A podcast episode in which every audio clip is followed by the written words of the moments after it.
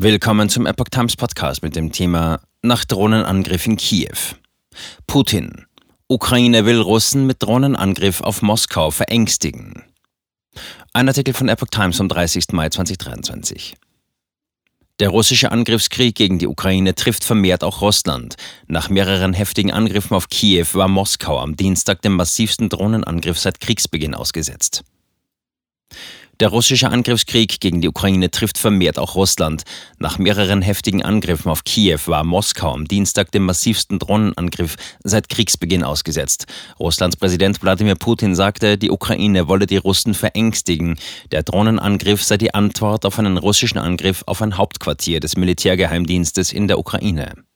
Nach Angaben des ukrainischen Präsidentenberaters Michailo Podoljak hatte Kiew keine direkte Verbindung zu dem Angriff. Das russische Verteidigungsministerium warf der Ukraine einen terroristischen Angriff auf Moskau vor, bei dem alle acht eingesetzten Drohnen unschädlich gemacht worden seien. Präsident Putin sagte, die Luftverteidigung habe zufriedenstellend funktioniert, obwohl es noch einiges zu tun gibt. Das russische Außenministerium beschuldigte den Westen, mit der Unterstützung für die Ukraine Kiew zu immer rücksichtsloseren Handlungen zu treiben, einschließlich Terrorismus.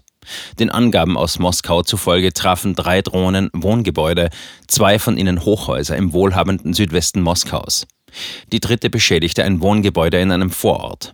Die anderen Drohnen stürzten außerhalb Moskaus ab. Einige Trümmer wurden rund 15 Kilometer entfernt von Putins Residenz in Novo-Ogarjowo gefunden.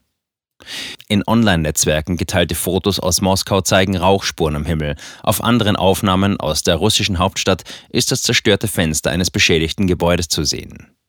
Kreml-Sprecher Dmitri Peskov sagte am Dienstag, durch den Angriff habe es keine Todesopfer gegeben. Derzeit besteht keine Bedrohung für die Bewohner von Moskau und seiner Region. Zitat Ende. Moskaus Bürgermeister Sergei Sobjanin sagte, zwei Menschen hätten nach dem Angriff ärztliche Hilfe in Anspruch genommen. Niemand habe jedoch ernsthafte Verletzungen erlitten.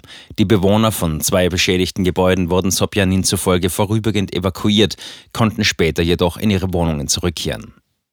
Ein Anwohner eines beschädigten Wohnhauses sagte, es gebe keine Angst oder Panik. Der Schaden sei minimal.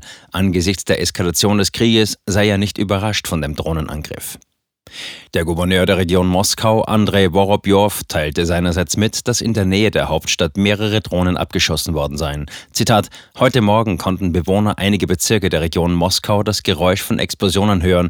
Es war unser Luftverteidigungssystem, erklärte Worobjow auf Telegram. Anfang des Monats hatte Moskau den Angriff von zwei Drohnen auf den Kreml gemeldet. Der Angriff am Dienstag war jedoch der erste, bei dem unbemannte Luftfahrzeuge Wohngebiete in Moskau trafen. Der Angriff dürfte einen starken psychologischen Effekt haben. Der Kreml hat immer wieder betont, dass der Ukraine-Krieg keine Bedrohung für die Russen darstelle. Moskau und die Region, mehr als 500 Kilometer von der Grenze zur Ukraine entfernt, wurden seit Kriegsbeginn im Februar 2022 bislang nur sehr selten von Drohnen angegriffen. In anderen Teilen Russlands gab es zuletzt hingegen immer häufiger solche Angriffe. Der Angriff in Moskau folgte auf einen russischen Drohnenangriff auf die ukrainische Hauptstadt Kiew in der Nacht, bei dem nach Angaben des Kiewer Bürgermeisters Vitali Klitschko mindestens ein Mensch starb. Die ukrainische Luftwaffe teilte am Dienstag auf Telegram mit, sie habe bei dem nächtlichen Luftangriff auf die Hauptstadt und die Umgebung, dem dritten innerhalb von 24 Stunden, 29 von insgesamt 31 Drohnen abgeschossen. Russland hatte Kiew am Montag nach zahlreichen nächtlichen Luftangriffen auch tagsüber mit Raketen angegriffen. Daraufhin flohen die Bewohner in Schutzräume und die Metro.